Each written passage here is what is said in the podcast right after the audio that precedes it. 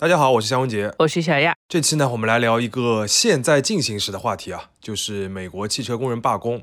这场罢工的主角是两方，一个是美国汽车工人联合会，简称 UAW，就是 Union of Auto Workers。然后另一边呢，则是美国的三大汽车公司：通用、福特、克莱斯勒。当然，现在这个菲亚特克莱斯勒已经和标致雪铁龙合并了，成了一个大集团，叫 Stellantis。呃，那今天的节目里面呢，我们就简称他们为底特律三大。其实我刚入行做记者的时候呢，要学各大公司的历史嘛，那时候就知道美国的汽车工会非常的强势，而且和底特律三大的关系是相爱相杀。一方面，工会代表这个工人群体，其实是塑造了美国汽车业的辉煌时代嘛。那另一方面呢，UAW 又经常可以让底特律三大支付高昂的薪资福利和养老金，让三家公司背上很沉重的负担。哎，这一次熟悉的剧情又上演了。九月十四日，UAW 和底特律三大的上一份薪资协议到期了。而在此前几个月的谈判中，双方对于接下来四年这个薪资福利到底是什么水平分歧巨大。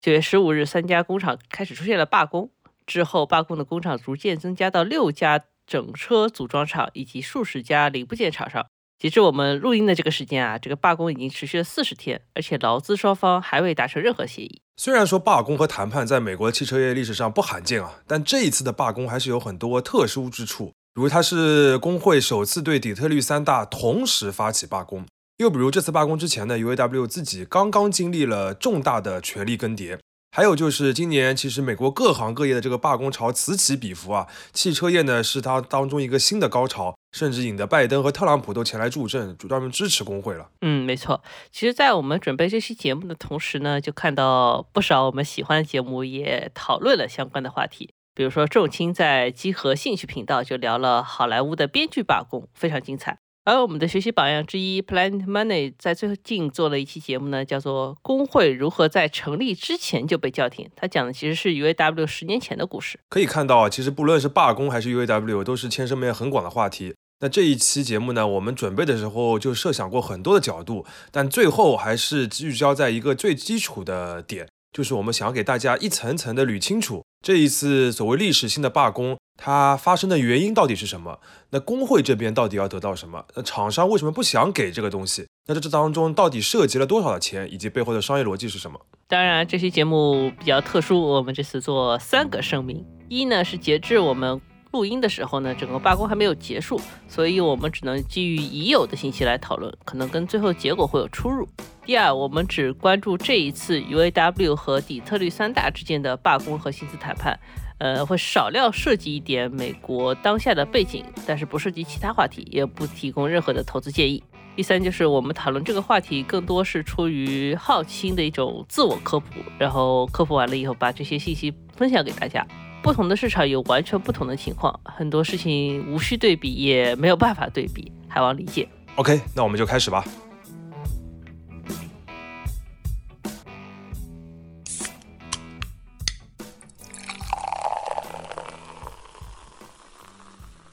这里是商业就是这样。呃，首先我们进入第一个问题，就是 UAW 这个工会在美国是一个怎么样的存在？那工会在美国又是怎么样一个存在呢？呃，关于工会在美国的历史，大家可以看很多书啊，都有很详细的介绍，包括美国这个二十世纪的工会运动啊等等的。我们也会在 Show Notes 里边列一本书。那仅论二十世纪呢，美国工会在长期的博弈当中，可以说已经成为了整个商业社会一个重要的组成部分吧。它不会具体的参与企业的经营决策，但是在劳工的待遇、薪酬、福利、工作条件等方面会争取很多的权益。呃，其实对这个公司有很强的制衡作用。那工会最核心的一个价值呢，就是集体谈判，它可以代表员工去和雇主谈条件。你要知道，个体是很难和大公司谈条件的嘛。你一个员工如果对公司不满意，那公司可以开除了他；但如果整个公司的员工都不满意的话，那受不了的就是公司的所有者了。那工会的集体谈判权利呢，同时也是受到美国法律的各种保护的，当然也受到美国法律的诸多限制啊。那罢工呢，则是工会这个集体谈判当中最重要的筹码，甚至我们可以反过来说，有了罢工才有美国的工会。比如说我们今天的主角——汽车工人联合会 （UAW）。它的成立呢，就是来自于一场一九三六年至一九三七年，呃期间发生的著名的叫做静坐罢工 （Sit Down Strike）。一九三五年的时候，美国政府规定了一家四口的这个最低收入是一千六百美元，而当时啊，美国汽车工人的平均月工资只有九百美元，而且当时汽车工厂的这个生产环境非常差嘛，工人也缺乏基本的保障。那到了一九三六年七月的时候，密歇根州，也就是底特律所在的这个州，也就是汽车的这个大本营，它迎来了一波热浪，连续一周的最高温度都在三十八摄氏度以上。那根据一本叫做《见证与勇士》的这个工会出的书当中描述啊，有上百名工人在这个热浪当中是死亡了。那当年呢，位于福特林，也是那个密歇根州的一个地方的这个通用的一个汽车工厂，就开始有三名工人自发的静坐罢工，就是我在生产线前，我突然坐下来，我不干了，我休息了。然后第二天的时候，他们就被解雇了。之后，七百名工人就开始静坐抗议，并且很快燎原到整个通用汽车的各个工厂。那经过了四十四天的罢工之后呢，通用汽车的总裁大名鼎鼎的这个 CEO 斯隆，他就宣布会大幅的加薪，并且由此承认了 UAW 的这个存在。那这个胜利之后呢，整个底特律就开始大范围的罢工。一年之后啊，汽车工人的平均工资是增长了百分之三百，然后 UAW 的会员呢，从最开始的这个小几万增长到了五十万。之后的几十年里边，UAW 就一直发展嘛，成为了美国工会运动的一个旗帜之一吧。呃，最多的时候呢，它的会员有一百五十万，而且实现了多次的罢工。当然，我们也知道，就随着底特律三大他们自己的这个相对的竞争力变弱，再加上美国整个工会的影响力衰退呢，呃，其实，在最近的一二十年，UAW 的这个影响力也不复当年了。目前它的这个活跃会员的人数是在四十万左右，当然还有很多的这个退休会员啊。那其中底特律三大家就占了这个会员里边的十五万人，那剩下的还有很多呢，是一些配套的零部件供应商员工也占了一点。陈老师激情输出了一大段背景啊。那了解完这些背景以后呢，我们就直接进入下一个问题吧，就是 UAW 为什么这一次要罢工呢？嗯，刚才也讲到嘛，就是这个罢工还是蛮常见的。那凡是发生了罢工，都是因为谈判没有谈拢。而这一次所谓的谈判呢，就是 UAW 和底特律三大的这个呃劳资协议。它目前的这个周期啊，是每四年会谈一次。那么上一次签呢是二零一九年，那么到二零二三年九月份它就到期了。一般来说呢，在旧协议到期之前几个月，双方就开始会谈判。而这一次这个谈判刚开始啊，就有很多的观察者说，就在五月份的时候，就有很多人说，估计这趟又要罢工了。为什么呢？就是因为双方提出的条件差距非常的大。那接下来呢，我们就简单的报一下 UAW 它在这个谈判到了八月份的时候公布的一个主要的这个条件啊，一共有六条。第一条叫做未来四年要将工资提高最多百分之四十六，然后首一年就要提高百分之二十。第二条呢叫做工人每周只要工作三十二小时也能拿到全额的工资，此前的标准呢就是每周四十小时。第三条呢，就叫做取消工人的职级制度，就是说你不能按照工人的这个级别来给他卡这个工资的上限，不能分初级、高级。第四条呢，叫做恢复一系列此前停止面向新会员的福利，其中一个核心的叫做 COLA，这个不是可乐啊，呃，它是一个叫 Cost of Living Adjustment 的简称，就是生活成本调整。什么意思呢？就是如果这个通货膨胀了，物价增长了，公司还要额外支付一笔补贴给工人，这个系数呢是根据美国的 CPI 来定的。第五条呢，叫做要把所有的临时工变成正式工。第六条呢，叫做未来的电池合资厂里边也要建工会。反正要求很多啊，但是我觉得里面最重要的肯定是第一条嘛，就是未来四年里面这个工人的薪资累计要增长百分之四十六。是要说明一下，这个数字是一开始的要求。呃，到了九月十一号，根据一则未经 UAW 正式的报道，这个数字已经降到了最低百分之三十六。当然，我觉得 UAW 也不可能公开证实这种核心的讨价还价，这个显得自己很软弱啊。对的。那么底特律三大接到这样一个六条的这个 offer 之后，他们什么态度呢？一开始基本上他们就是觉得你是在搞笑，是吧？就是福特的这个 CEO Jim Farley 啊，他就直接说，这样的条件如果我们接受的话，就会让我们破产。然后这些公司呢，他们甚至都不提供严肃的回应报价，直到九月十四日谈判期限之前。底特律三大才陆续的给出他们的一个回应的 offer，就是比较严肃的一个报价啊。每家呢各有一些小的不同，我们就取每就是每一项里边就是他们最条件最优厚的加在一起来看一下他们的这个整个的回应是怎么样的。第一条就是前面讲的这个工资，他们给出的报价是未来四年工资整体的提高的幅度是百分之二十。第二条呢就是工作三十二小时就拿全额工资，他们就拒绝了。第三条，呃，要取消这个工人的职级。他们的回应是保留职级的区别，但是呢，你把升至最高级别的时间从八年缩短到四年了。第四条要增这个恢复前面讲的这些这个薪酬的这个福利，包括那个 COLA，这个呢厂商同意了，但是他们给的这个数字啊远远低于 UAW 的要求。第五条临时工，这个呢有的公司同意了，有的公司呢是不同意的。第六条电池厂也要建工会，全都不同意。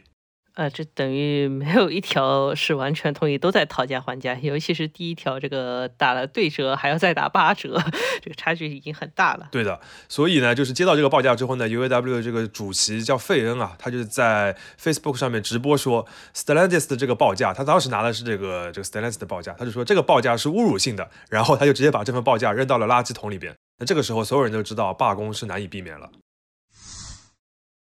那讲到这里呢，我们想先把罢工放一放吧，然后好好来看一下这些条件。都说战争是政治延续，同样罢工呢也是一种谈判的手段嘛。所以说，理解这次罢工的核心呢，其实还是理解这些条件。呃，首先问一个问题啊，四年涨薪百分之四十六，说实话，别说厂商了，就是我一个路人听到这个数字也觉得蛮多了。这个是什么大英帝国的首席公务官才能做到的事情吗？呃。所以说这个数字到底多不多呀？嗯，这个我觉得我们先要掰一掰啊。呃，先这么比吧，就如果和前几次 UAW 和底特律三大的这个谈判，他们谈妥那个涨幅来相比呢，其实之前也有更多的，比如说二零一九年，呃，其实 UAW 针对通用有过一次罢工，然后之后通用给的这个涨幅累计四年是超过了百分之六十的。但是呢，也有比这次少得多的，比如说零七年的时候，其实，嗯，工人在四年里面涨幅只有百分之几，就个位数啊。呃，但总体而言的话呢，我们可以说这个数字肯定是属于历次谈判当中要求比较高的一次。但是呢，我们也肯定不能只跟历史比，我们还是要跟现在当下的情况来比嘛。所以这个涨幅具体的影响怎么样，我们还是来算一算账，就是看看这个涨幅对于车厂来说到底意味着多少钱。那我们以福特为例啊。根据二零二二年的年报，福特全球呢有十七点三万名员工，那么在北美呢有九点八万名，呃，这其中呢 UAW 的成员有五点七万，基本上就是他所有的这个工厂里面的工人了啊。然后这些工人他们每年的平均的人力支出呢是十一点二万美元，注意啊，这个是人力的支出啊，就不是这个工人拿到手的这个钱，里边还有很多税费啊等等东西。那么，二零二二年福特自己的总收入，包括它的金融业务呢，加在一起，一共是一千五百八十亿美元。那么除一除，就相当于 UAW 会员的人力支出占总收入的百分之四左右。那如果我们仅限在北美的这个汽车业务这个口径，把这口径缩小之后呢，这个比例是百分之六。那了解这个数字之后呢，我们再根据 UAW 最初的那个要求来顶格估算一下。呃，四年之后啊，对于厂商来说，如果全都答应这些条件的话，呃，UAW 的会员在这个公司里边的人均的薪资福利的支出会翻倍，呃，有的估算甚至会说会增加一点五倍啊，不是只有百分之四十六吗？怎么在厂商这里口径就变成翻倍了？呃，因为前面还讲到了，比如说工作时长要少百分之二十嘛，还有像 COLA 啊，还有职级啊等等的，还要增加呃各种福利啊等等，加在一起它是一个估算，但这个实际上是一个非常复杂的东西，我们也只能参考这些公开的报道。那如果接受这样的假设之后，我们来估算一下，到了第四年，就是这个合同最后的一年的时候，呃，以福特为例，它要增加的支出呢，大概是在六十四亿到八十亿美元这一年。那如果四年之后这个福特的销售额还是现在这个数字的话，那就相当于 UAW 会员的收入占比会提升到百分之八到十。当然，我觉得福特收入不可能不变，大概率还是会增长一些的。所以说，这百分之八到十应该只是一个理论上的数字。对，我们就是顶格算这个，就是它的影响力会到怎么样一个程度？就是它收入里边会多出百分之四到五会这个付给工人。那刚才讲的是占比啊，我们再提供一个绝对值上的参考。就是未来四年，根据这个彭博社的一个估算啊，底特律三大家累计因为这次这个涨薪，它会增加的支出呢，大约是八百亿美元，就是未来四年累计在一起的啊。如果我们大致按照三大家各三分之一来拆分的话，那么四年里边每家累计要增加二百七十亿美元的一个支出。嗯，这个跟我们前面对于第四年的估算也是大体在一个水平。对，因为毕竟就是当中这几年的话，有可能没有那么多嘛。我们大致来算算的话，其实是在一个水平上面，差不多一个规模。那看这个比例和绝对值的数字，得出一个可能的结论，就是说这个涨薪会给。这些公司增加一块比较大的支出，但是应该也不是它所有支出里占比最大的，感觉还能接受。对，就是是在公司财报里边肯定会体现出来，肯定是肉痛的。但你要说活不下去呢，应该也不至于是这样一个水平啊。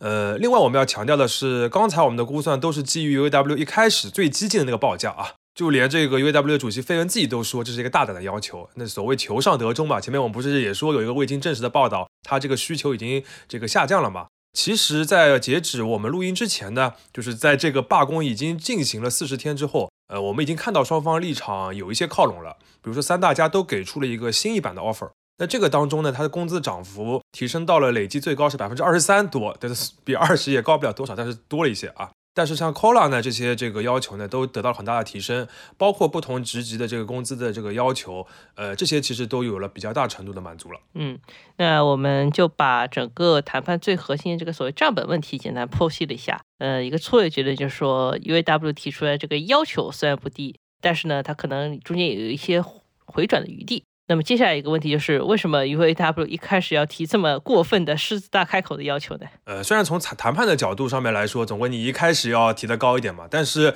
你提的高的时候，你同时要有一些理由或者背后要有些动机的，对吧？那我们从三个层面来讲，这样可以帮助大家理解一下 UAW 这边的这个想法啊。你要提涨薪的话呢，一般都有一个目标或者一个瞄准的一个水平线。那 UAW 这次呢，他提的这个目标就有两个。一个是你底特律三大公司啊，过去几年的利润都大涨了。第二个呢，就是同时你这些企业的高管的薪酬也大涨了，那我们工人也要一起涨，对不对？那这两个目标是不是事实呢？是的，的确，这个过去底特律车企几年的这个财报是蛮好看的，然后利润总额呢也创了新高。比如说和二零一九年相比，福特的毛利是增加了百分之三十四，通用是增加了百分之五十。那像通用的 CEO 玛丽博拉的这个薪酬，从二零一八年到二零二二年啊，呃，累计是涨了百分之三十二点五。那同期呢，员工薪水的中位数是增长了百分之二点八。那像福特的 CEO Jim Farley，他最近两年的这个薪酬涨了百分之十八。当然他是二零二零年才上任的，所以我们只能算两年。那同期那个员工薪水的中位数涨了是百分之十六点一。另外一家就 Stellantis 呢，它因为这个公司二零二一年才成立，而且总部在欧洲啊，它这个披露的规则不太一样，所以我们不太好了解。那从这些数字来看呢，不同公司的情况虽然不太一样，但是 UAW 说的这个情况，尤其是高管的薪酬涨幅，这是客观存在的。至于说这个基层员工的薪水涨幅是不是要同比对齐到 CEO，我觉得这个是要讨论的事情。对，这就是他们那个讨价还价的核心嘛。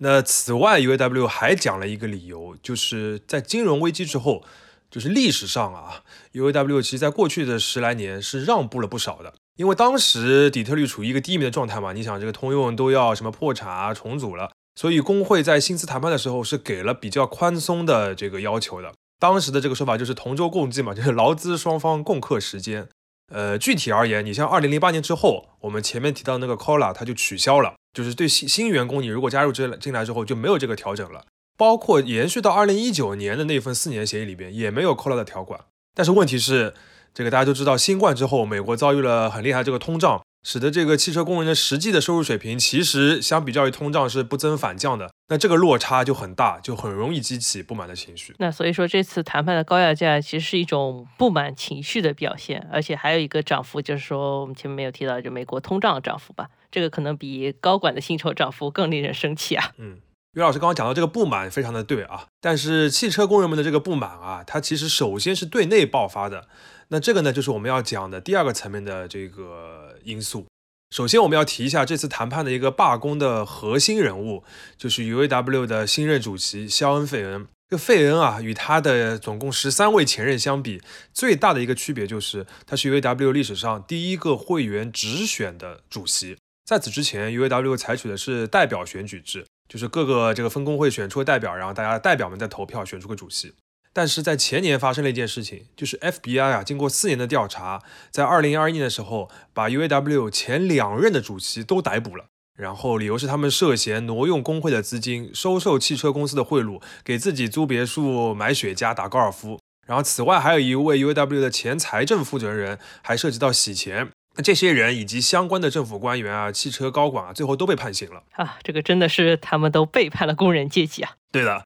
那在这一背景之下呢，在联邦检察官的监督之下，UAW 就开始了一个重大的制度改革。他们在二零二三年发起了一次投票，就决定以后是不是要直选主席。最后这个投票呢，高票的通过，并且得到了司法部门的同意。接下来他们就开始搞首一次的直选了。而费恩就是在这个新的制度下面诞生的首位的 UAW 主席。我们简单介绍一下费恩本人的这个经历啊，他的家乡是在印第安纳州，高中毕业之后呢，就加入了当地的一家克莱斯勒的工厂当工人。然后他的祖父啊是首批的 UAW 会员，就是在一九三七年那个静坐罢工的时候加入的。这个背景也太硬了，可以说是一个根正苗红的工人子弟啊。对，所以说这次罢工的名字叫 Stand Up Strike，就是对应当年的那一次 Sit Down Strike。呃，顺便提一下啊，就是这个飞人的前任，就是被抓的那位，他的这个履历呢是北卡夏洛特分校的工商管理和金融专业学士，同时也是阿拉巴马大学的 MBA。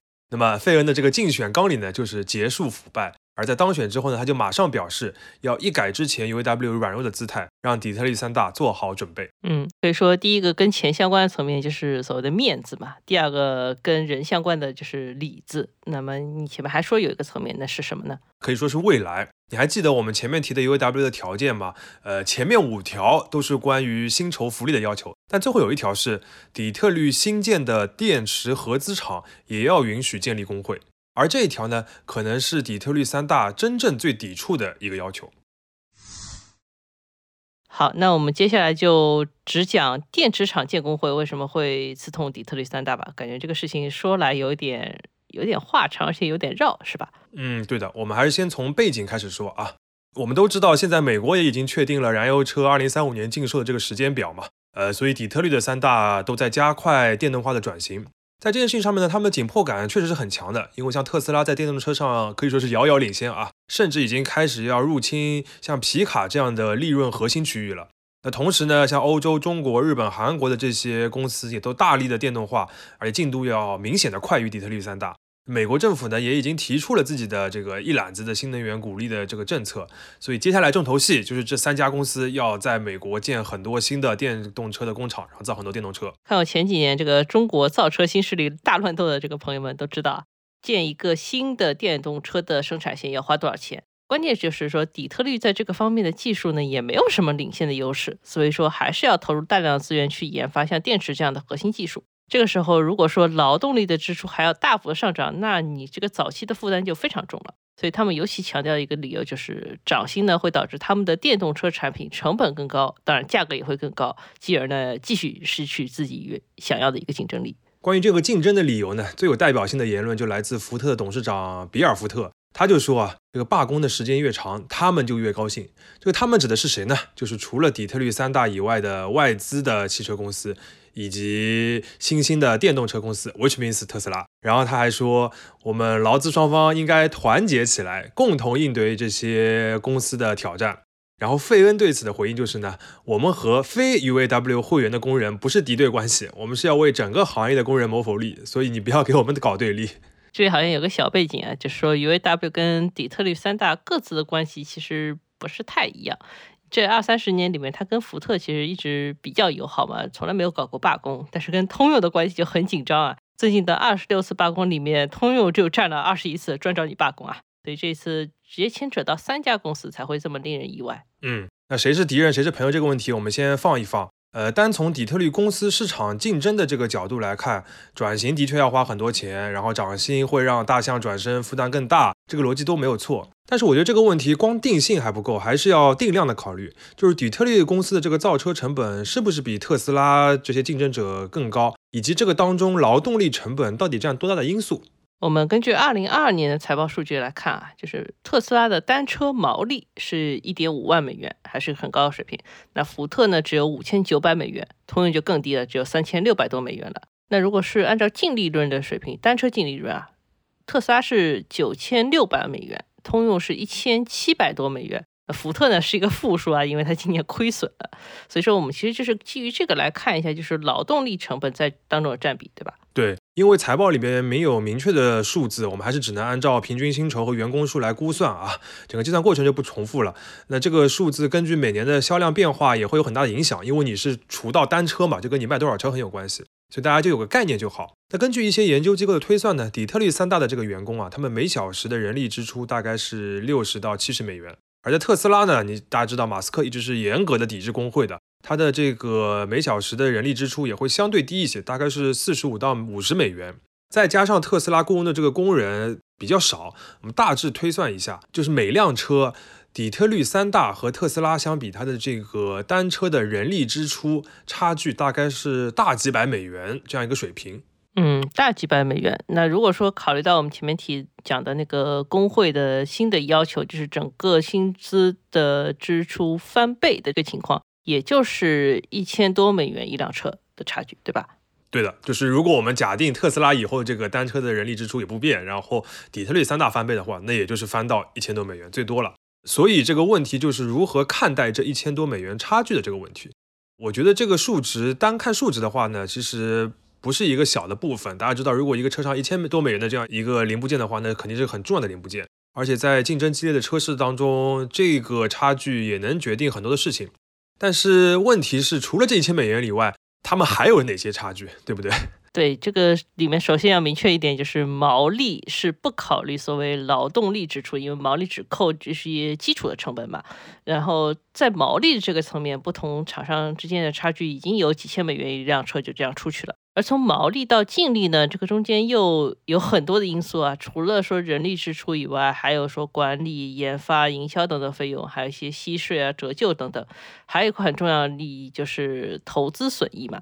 因为福特二零二二年之所以亏损，并不是因为它车卖的不好啊，主要是因为它计入两笔亏损的投资，一笔呢是投资之前那个电动卡车的创业公司叫 Rivian，然后它亏损了七十四亿美元；另一笔呢是他之前投资的一个自动驾驶的创业公司叫 Argo AI，这个公司解散了，然后累计呢要减掉二十七亿美元，这两笔亏损加在一起就超过了一百亿美元。那你如果说折成每辆车的话，平均到每辆车就要。亏两千六百美元呢。嗯，简单总结一下，约老师刚才算的这个数字啊，就是底特律的三大相比较于特斯拉的话，他们在单车的这个成本上的竞争劣势其实是多方面的。劳动力呢是其中一个因素，比如说我们刚刚看到的这个单车的这个制造的成本，以及他们在制造以外一些投资上面的这个失利，其实才是更大的这个因素。同样呢，底特律公司的电动化转型，它的挑战有非常非常多，劳动力这个支出可以说是其中一个障碍，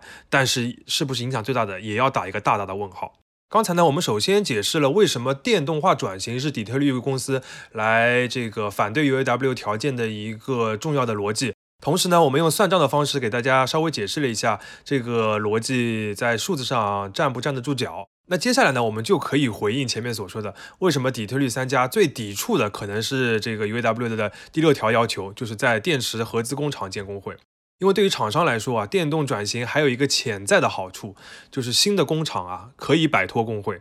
大家都知道，电池是电动车上面价值最大的一个零部件。那美国本土呢，其实是没有主流的电池供应商的这个品牌的，所以他们都是和 LG 啊、松下这些供应商来合资造电池。包括中国的宁德时代之前也和福特宣布过合作嘛，但是这个事情现在还没有落定啊。那日韩的汽车公司在美国的工厂呢，基本上是没有工会的，呃，UAW 有点插不进手，而合资厂呢又非常有可能延续这一趋势。所以底特律公司肯定是不希望这些未来转型的基础从一开始就要负担相对更高的成本以及罢工的风险的。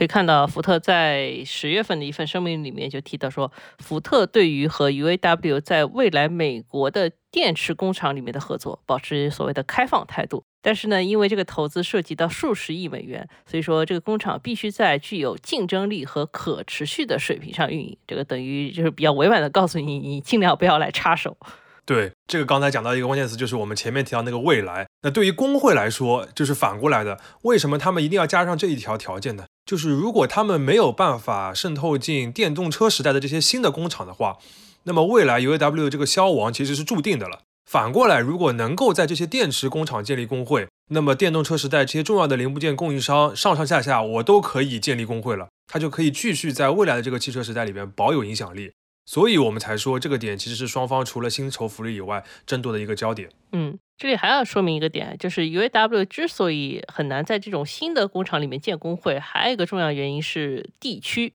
因为这些新的公司呢，往往不会把工厂建在像密西根州这种老的工业区，而是选一些美国南部的区，比如说最有代表性的就是田纳西州嘛。当地的政府呢，就是长期持一个反工会的立场，这个甚至成了他们招商引资的一个重要基础啊。就是说，你来我们这里建厂呢，我们这里不会有底特律那些烦心的事情啊。所以如果大家都去这种反工会的美国的州去建厂呢，那么 UAW 可能就会走向一个明确的一个示威的态势。嗯，社会大环境的影响还是很大的啊。那也推荐大家去听我们开头提到的 Planet Money 的那期节目。呃，简单来说呢，它讲的是大众在美国建厂的时候，公司和工会啊都双向奔赴，都想建工会的，但是最后这个工会没有在工厂里边开成功。这个当中最大的阻碍就是我们前面提到当地政府，还有一条呢，就是二零一六年特朗普上台之后，呃，产生了一个重要的趋势，就是整个社会对于工会的限制实际上是越来越大了。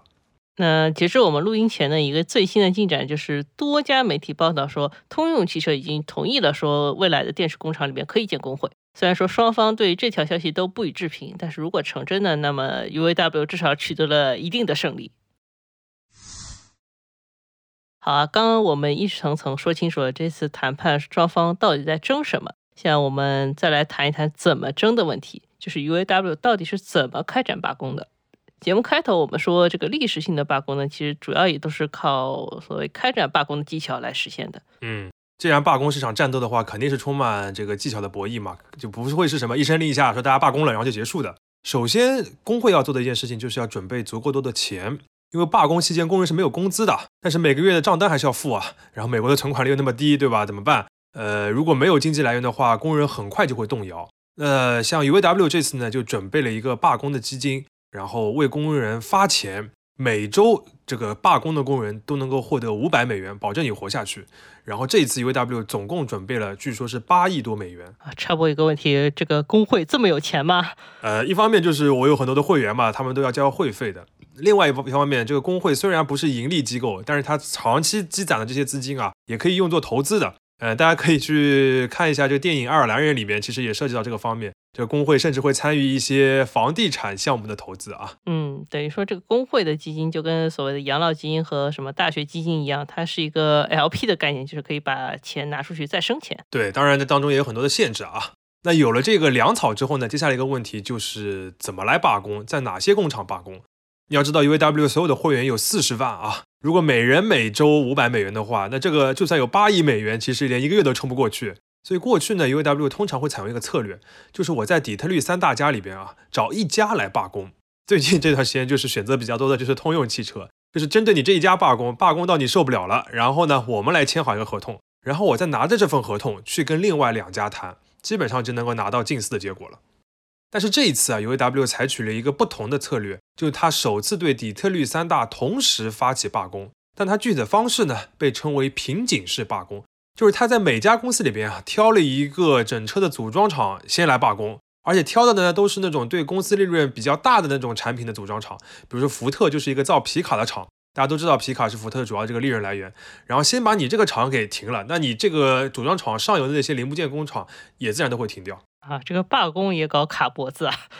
是有点这个意思。当然，这种方式也确实引起了很多争议啊。比如说我们刚刚讲到的，因为他你卡住了脖子之后，上下游其实实际上也得停工，但是那些工人就未必能够获得呃五百美元每周的这个补贴。呃，所以这种方式呢，其实尤其的强调工会内部的这个团结。我们看到有媒体就引用一位福特员工的话，就是说。要罢工就一起罢工，这样才显得团结嘛。还有的评论呢，反过来说，他觉得你这个声势前面说的很大，结果一开始只罢工三家的话，就显得有点弱了。当然，这个费恩和他的团队啊，会做非常多的这个宣传策略，比如说搞大量的这个直播，来确保自己的动员能力。同时呢，他逐步扩大这个罢工的范围。按照他的说法呢，就是说我这个罢工是要让汽车公司无所适从，让他们一直在猜测哪里会有罢工，什么时候会有罢工，下一个工人会在何时何地离开。嗯，这个不就是传说中的游击战和持久战吗？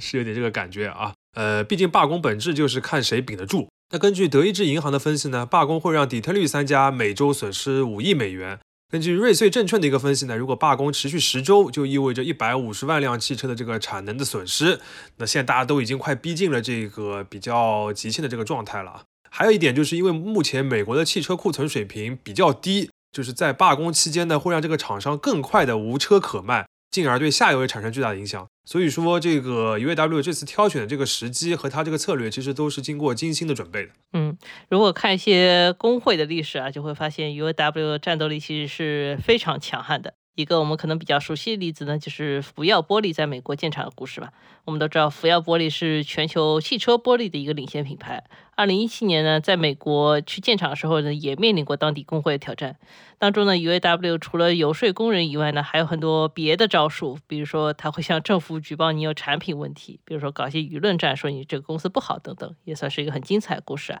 有兴趣的话，大家可以去看一部纪录片，我们也会把链接贴在 show notes 里。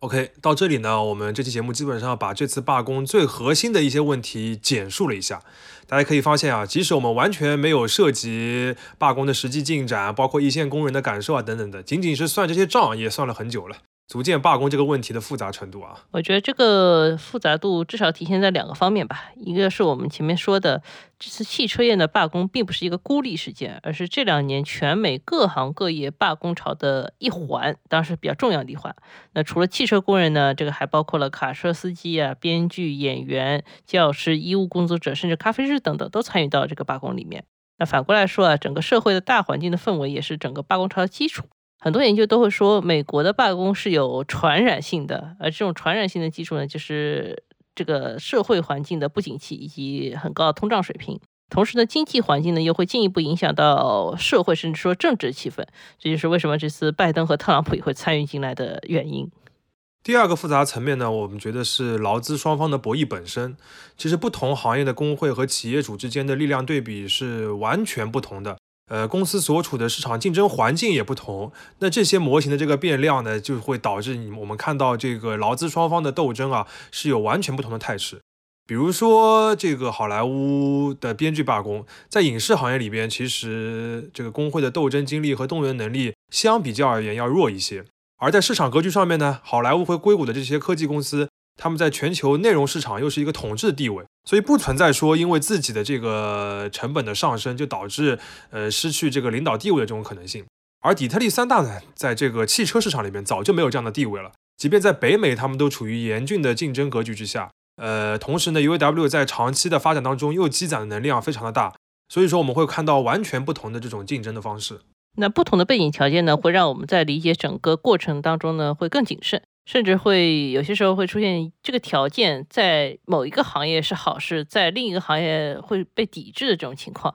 感兴趣的话，大家可以去了解一下一个叫做 AB 五的加州法案。但是有一点，我觉得是肯定的，就像是企业的利润是在和其他公司的竞争当中赚来的一样，劳资双方的协议和其中所保障的权益呢，也都不是天上掉下来的。商业就是这样。